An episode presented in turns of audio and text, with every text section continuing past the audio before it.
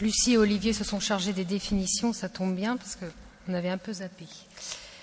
On va commencer par euh, Jean-Paul II qui disait, à travers le compendium de la doctrine sociale de l'Église, La famille fondée sur le mariage est véritablement le sanctuaire de la vie.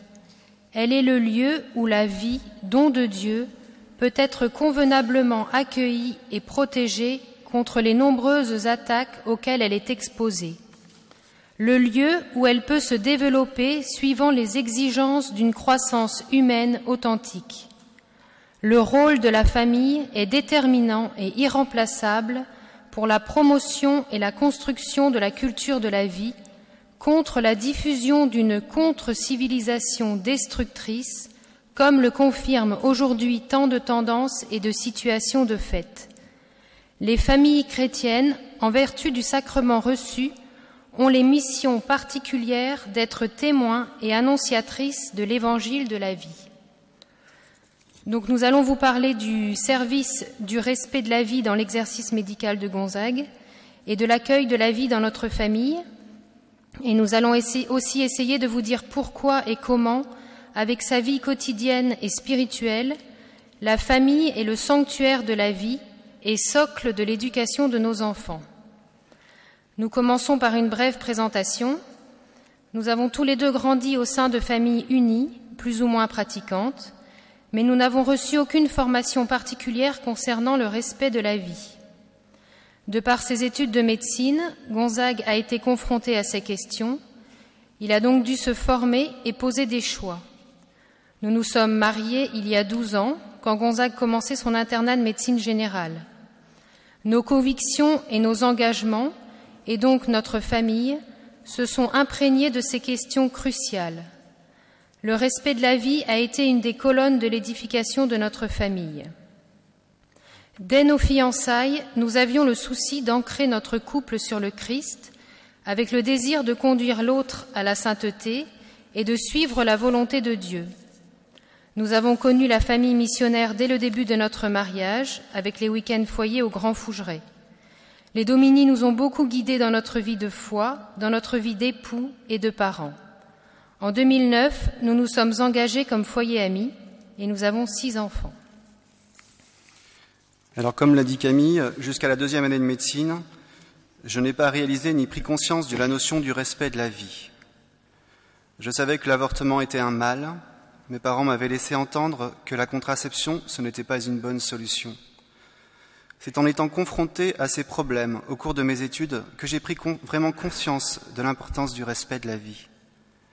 J'ai donc cherché à me former en me plongeant dans la littérature vaticane, et en particulier le manuel de bioéthique, euh, manuel qui a été rédigé sous la direction de Monseigneur Sgretia, et en me faisant aider par des religieuses éclairées. En tant qu'externe, j'ai toujours réussi à passer entre les mailles du filet et je n'ai jamais été confronté à faire des actes ou prescrire des produits qui puissent me compromettre et offenser la vie. Quand j'ai commencé mon internat, j'ai choisi la médecine générale par choix afin de devenir un médecin de famille, un médecin au service de la famille et donc au service de la vie, de son début à sa fin naturelle. Donc je commence mon internat et puis j'enchaîne les stages et j'arrive chez le stage chez le praticien.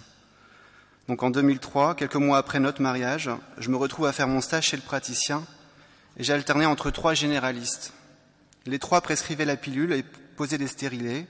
Un pratiquait même des IVG dans le cadre du planning familial, et d'ailleurs il espérait bien que je l'y aiderais.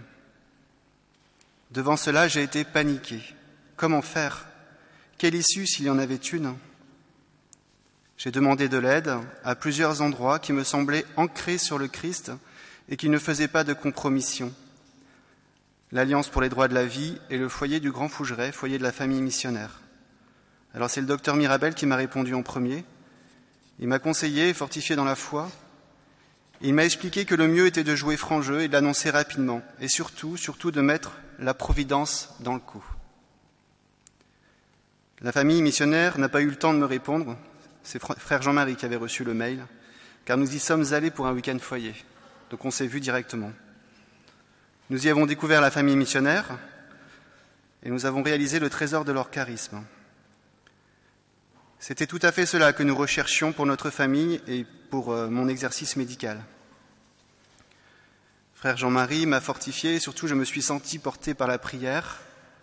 J'ai donc pu faire mon stage plus en confiance, sachant que je ne comptais plus sur moi, mais sur la Providence pour m'aider, me soutenir, m'éviter d'être en situation de danger et de, tomber, surtout que je n'étais pas encore pleinement formé sur le pourquoi du comment, comme quoi le médecin catholique, en conscience, ne peut et ne doit pas prescrire de contraception orale, hormis quelques rares cas à but réellement thérapeutique.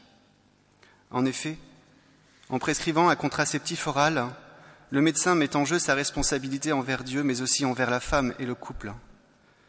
Responsabilité du médecin au niveau de la santé de la femme, avec toutes les conséquences délétères que cela engendre.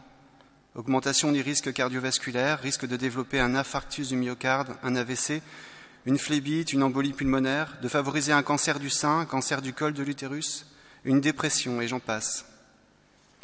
Responsabilité du médecin au niveau moral. Tout contraceptif oral est plus ou moins abortif ou contragestif. C'est-à-dire que par des mécanismes très précis, s'il y a eu une ovulation et par la suite une fécondation, l'embryon petit homme ne peut pas s'implanter au niveau de la muqueuse utérine. L'effet abortif est rare, mais il existe réellement. Un cas tous les dix ans pour la pilule œstroprogestative et un cas tous les cinq ans pour une pilule microdosée. Enfin, responsabilité du médecin au niveau du couple, de la famille, délaissement de la femme qui finalement est toujours disponible et considérée comme un simple objet, augmentation de la défiance maritale, de l'angoisse, de l'irritabilité, du manque de générosité, de la colère, de l'égoïsme et des conflits de communication dans le couple. Depuis la loi de la promulgation de la loi Neuwirth en 67, le divorce est en augmentation de façon plus ou moins similaire avec les prescriptions de contraception orale. Donc voilà, j'ai pu en parler au médecin de maître de stage et euh, le médecin du planning a particulièrement été touché de mon honnêteté. Il a accepté le fait et ils ont respecté mon choix. Ils se sont arrangés pour que je ne sois pas confronté à une femme en demande de pilule. Le stage a donc été validé. La Providence a permis cela, grâce à Dieu. À cette époque, je ne sais pas ce que j'aurais fait si j'avais eu des pressions, si les maîtres de stage n'auraient pas accepté mon objection de conscience. Peut-être aurais-je succombé. Notre remplaçante qui vient actuellement au cabinet n'a pas eu cette chance. Son stage chez le praticien n'a pas du tout, n'a pas tout de suite été validé devant son objection de conscience, considéré comme un refus de soins. Elle a dû rédiger un mémoire sur la justification de ses convictions en matière de santé reproductive. Son mémoire est très éclairant, lumineux sur la vérité de la contraception, de l'avortement, de la sexualité et du rôle du soignant, si bien que le corps médical de sa faculté n'a pas pu montrer d'objection ni d'opposition. Elle a donc fini par être validée Une fois l'internat terminé et trois ans de remplacement, la Providence nous a conduits à Belin-Belier en Sud-Gironde. J'y ai trouvé un cabinet médical où j'exerce la médecine comme je le désirais, c'est-à-dire une association avec un autre médecin qui respecte la famille et la vie du début à sa fin naturelle. Ainsi, dans mon exercice actuel, le service de la vie auprès des familles repose essentiellement sur le conseil conjugal. Beaucoup de familles sont déstructurées et plus ou moins recomposées la fidélité est fortement éprouvée aujourd'hui.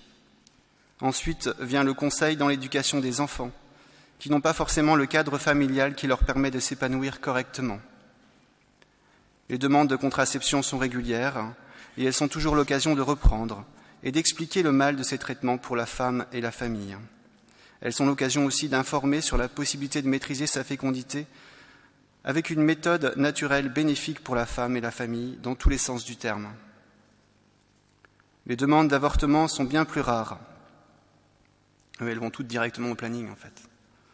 J'insiste surtout sur la réalité de, de, la présence du bébé, petit homme, et petit être, source de joie et d'espérance qui vit dans les entrailles de la maman, ainsi que ses conséquences, que les conséquences dramatiques de l'avortement, que ce soit pour le bébé comme pour sa mère.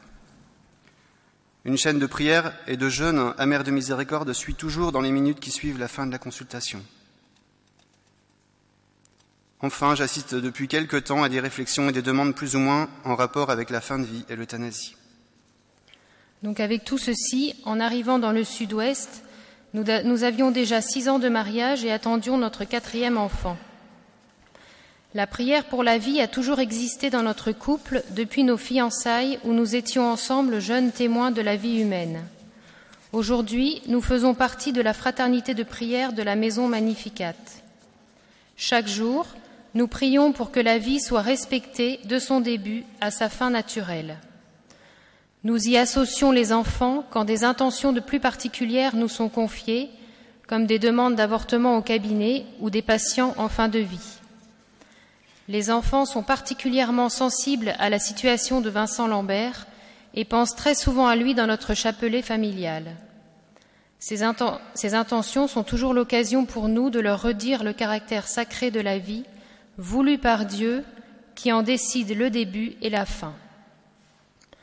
Un des piliers du mariage est la fécondité.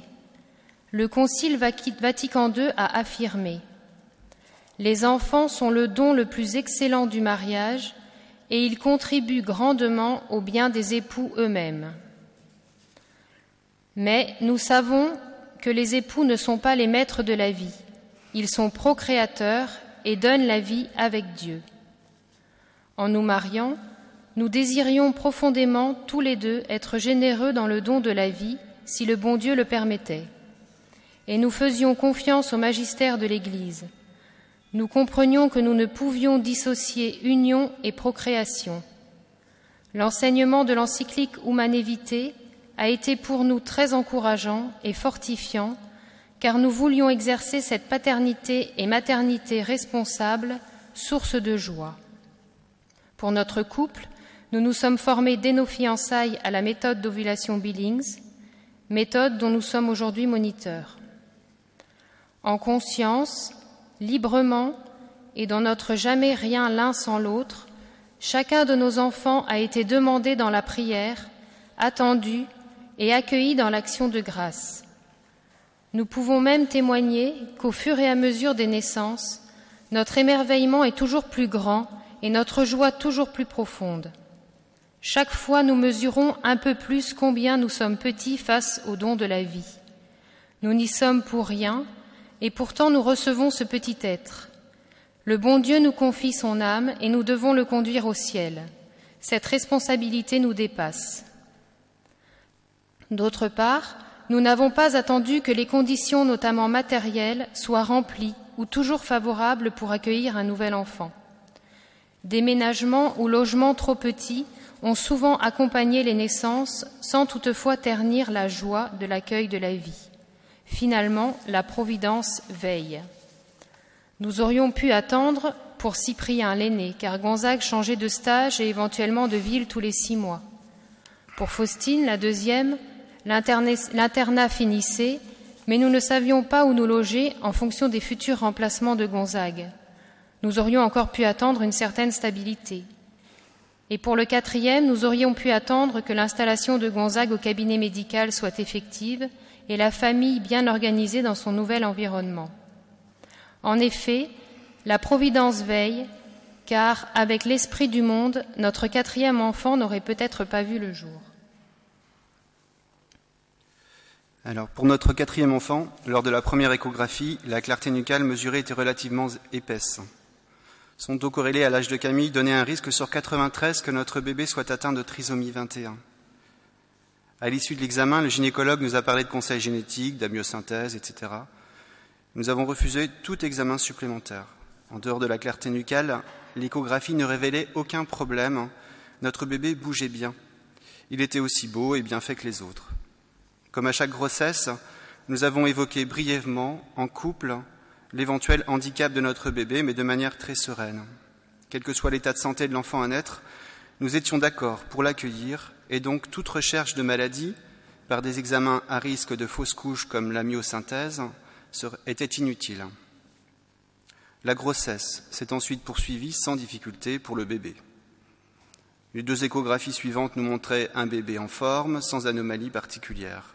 Le, médecin, pas le bébé. Le médecin semblait serein, le bébé aussi. Nous sommes donc arrivés à l'accouchement, comme pour nos autres enfants, paisibles. Euh, il y avait quelques contractions quand même. Sans penser,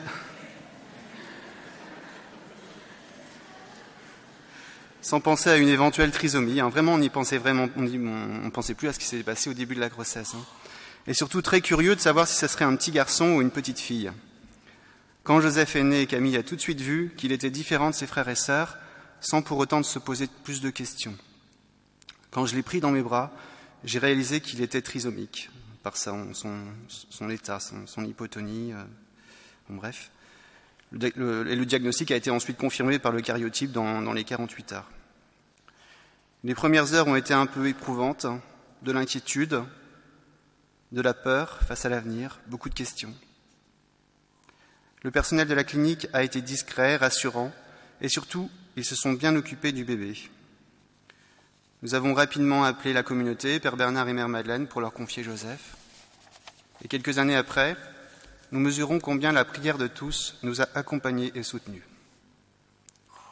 Les liens spirituels et la communion des saints sont très puissants. Cette famille spirituelle est une force et un secours sur lequel nous n'hésitons pas à nous appuyer très souvent. Nous n'avons pas eu nous-mêmes de sentiment de rejet de notre bébé, peut-être parce qu'à chaque grossesse, nous avions échangé tous les deux de l'éventualité du handicap. Nous voulions ensemble que l'accueil de cet enfant soit bienveillant. Avant d'être confronté au problème du handicap, Camille se demandait toujours s'il ne valait pas mieux savoir avant, pour se préparer à accueillir cet enfant différent, pour se familiariser avec le handicap ou la maladie décelée. Moi, j'étais toujours très synthétique lors des discussions. De toute façon, savoir ne changerait rien, nous n'aurions pas recours à des examens à risque pour le bébé et on garderait l'enfant. Aujourd'hui, nous rendons sincèrement grâce de ne pas avoir su avant. Cette grossesse a été fatigante pour, diverses raisons, mais nous étions sereins. Notre bébé n'a pas senti d'angoisse, de peur ou un éventuel rejet que l'on ne peut pas maîtriser. Nous abordions cette naissance comme nos autres enfants. Là, c'est très sereinement que nous avons accueilli Joseph, qui lui-même a été un bébé très paisible et détendu. Quand nous avons appris son handicap, il était dans nos bras, nous le voyons, il était aussi beau et bien fini que les autres. Il a pris le sein très vite et c'était évident, nous l'aimions. Aujourd'hui, Joseph a presque six ans et reste un enfant très tranquille, joyeux et absolument pas stressé par la vie. C'est vrai qu'il ne nous simplifie pas notre quotidien familial, mais sans enjoliver la question, nous ne pouvons envisager notre famille, notre vie de famille sans lui. Il fait partie intégrante de la fratrie, pour les rigolades comme pour les disputes, et ses frères et sœurs s'émerveillent sans cesse de ses progrès. Il ne s'agit pas seulement de mettre au monde un enfant. Notre premier devoir d'État est l'éducation de nos enfants. Notre devoir de parents est en effet de les conduire vers l'âge adulte. Nous leur donnons la vie humaine mais nous devons aussi leur donner la vie de Dieu.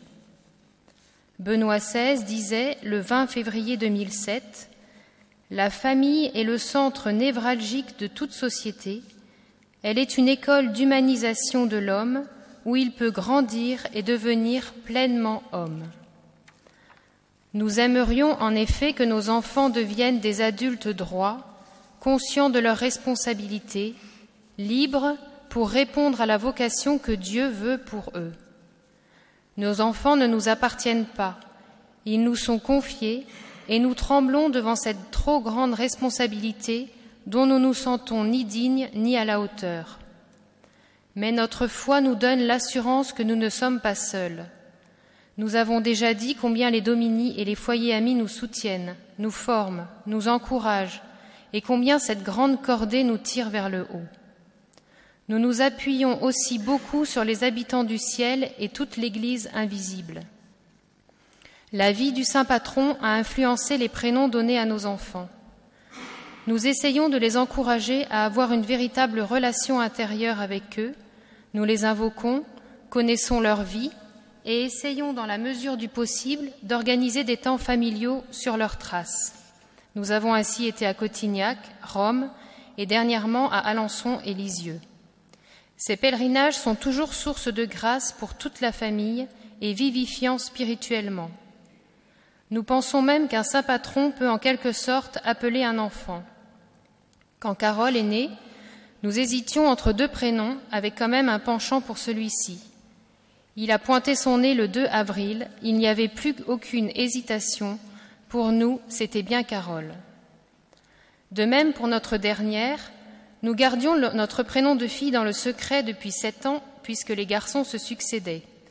Et Zélie est née un 1er octobre, jour de la fête de Sainte Thérèse. Ces petits signes sont pour nous l'assurance que nos enfants sont voulus par Dieu et que nous ne sommes pas seuls à leur côté. Quand le quotidien est lourd et que les doutes m'envahissent, ces signes sont très rassurants pour avancer avec confiance.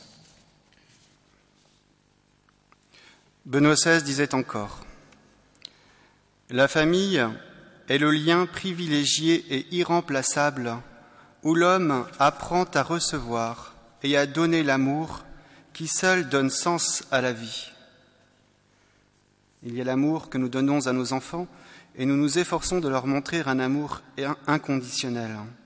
Il y a aussi l'amour au sein de la fratrie. Cet amour exige au quotidien un oubli de soi et des sacrifices.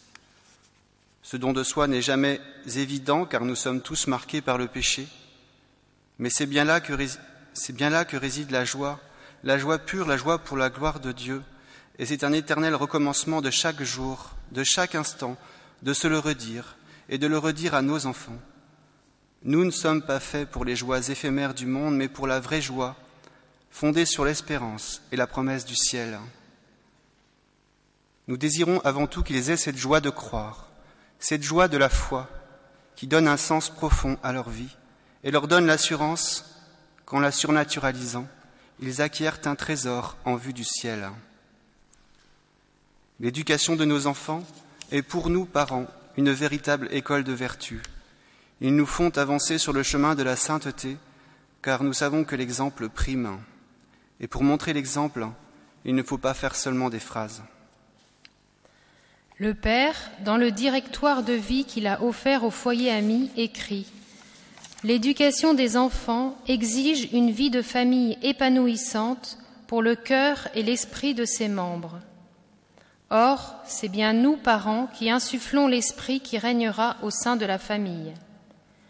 Le directoire nous dit encore au chapitre 16 Les époux s'efforceront de promouvoir dans l'intimité familiale l'ordre, le calme et l'équilibre en toutes choses pour eux et pour leurs enfants.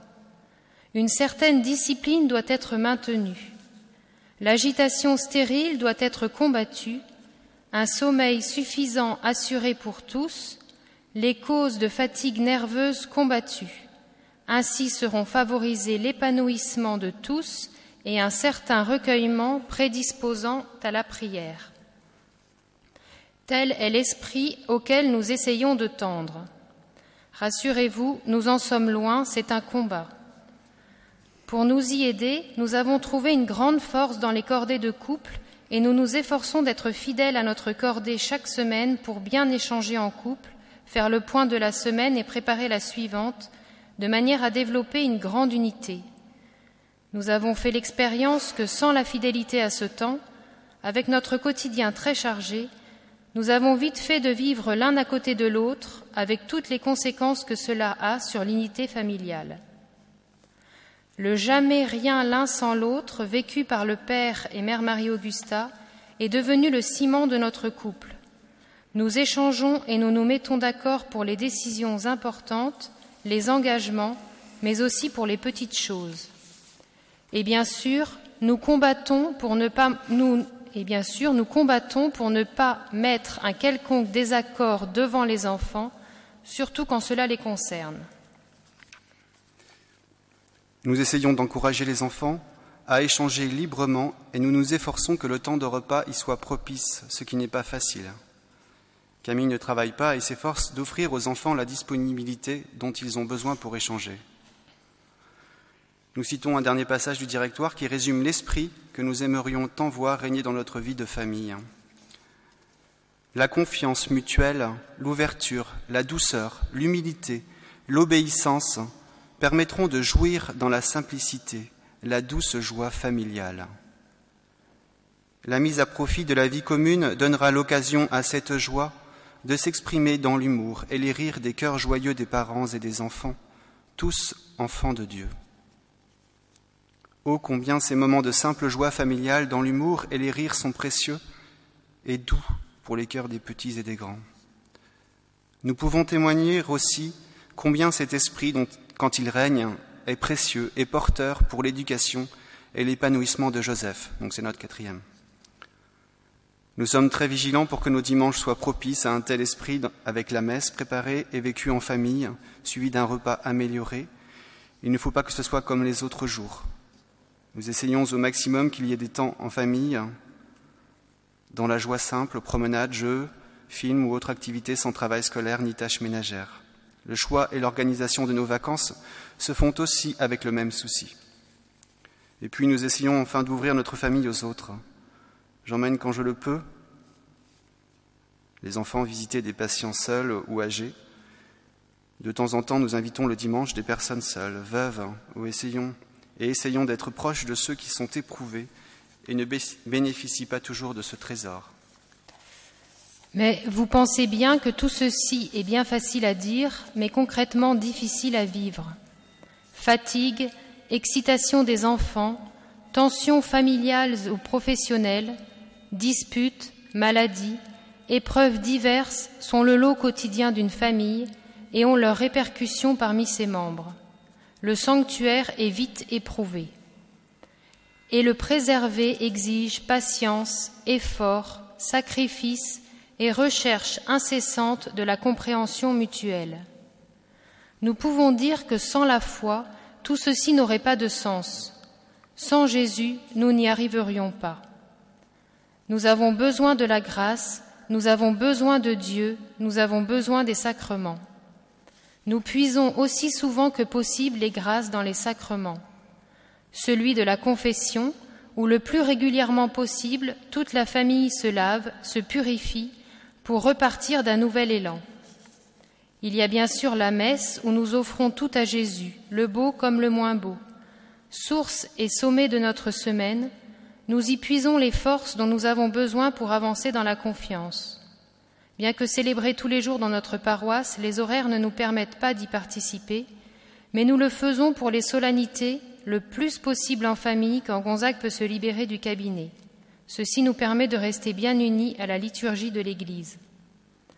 Nous voulons donner la vie de Dieu à nos enfants. La première porte est donc le baptême. Nous n'attendons pas de pouvoir réunir la famille élargie pour faire baptiser nos enfants.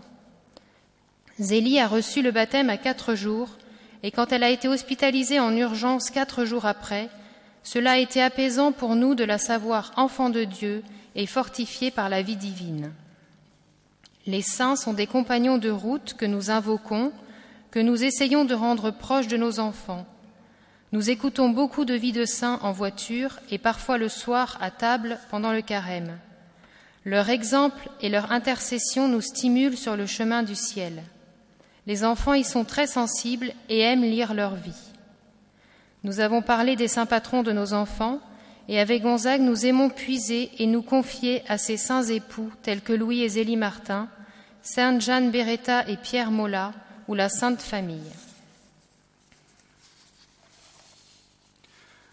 Benoît XVI disait encore Le centre, le cœur de la famille, c'est le Seigneur. Nous répétons souvent à nos enfants, à la suite de Sainte Jeanne d'Arc, que Dieu doit être le premier servi. Ce qui nous tient et nous porte, c'est la prière. C'est cette petite liturgie familiale que nous vivons au rythme de celle de l'Église. Prière du matin en famille, oraison en couple, bénédicité et grâce, quand on oublie, Joseph nous le rappelle. Chapelet quotidien en famille, chemin de croix le vendredi, rythme notre petit sanctuaire. Le recueillement et la tenue y sont rarement exemplaires. L'animation pas toujours très liturgique, le fond sonore peu porteur à la méditation. Mais nous sommes tous là, fidèlement, ensemble, gratuitement et pour Jésus. Et nous le prions beaucoup par Marie qui nous mène à lui. Nous nous sommes mariés un samedi 31 mai, jour de la fête de la Visitation, choisi surtout parce que c'était le pont de l'Ascension. Puis euh, la Sainte Vierge nous a conduits vers les Dominies. Aujourd'hui, nous pouvons dire que c'est elle qui s'occupe de tout si nous acceptons de la laisser faire, de la laisser nous visiter, de la laisser nous, nous apporter Jésus au cœur de la famille. Notre prière du soir est souvent trop courte, mais elle n'est jamais sans un Ô Notre-Dame. Et puis, Saint Joseph est pour nous un modèle, protecteur de la Sainte Famille, il a su protéger Jésus. Nous avons une profonde dévotion à Saint Joseph, qui est bien le premier défenseur de la vie et de la famille dans la Sainte Famille. Nous pouvons le voir comme le sauveur du sauveur. C'est lui qui, sur l'ordre de l'ange, a pris l'enfant et l'a sauvé de la main d'Hérode. Il est le saint patron des enfants dans le sein de leur mère. À la maison, dans notre oratoire, sa statue tient une place importante. Nous lui confions notre famille et usons et abusons de lui pour qu'il s'occupe de notre Joseph. Et nous le prions avec le Je vous salue Joseph. Dans sa profonde humilité, il est source de réconfort et d'espérance.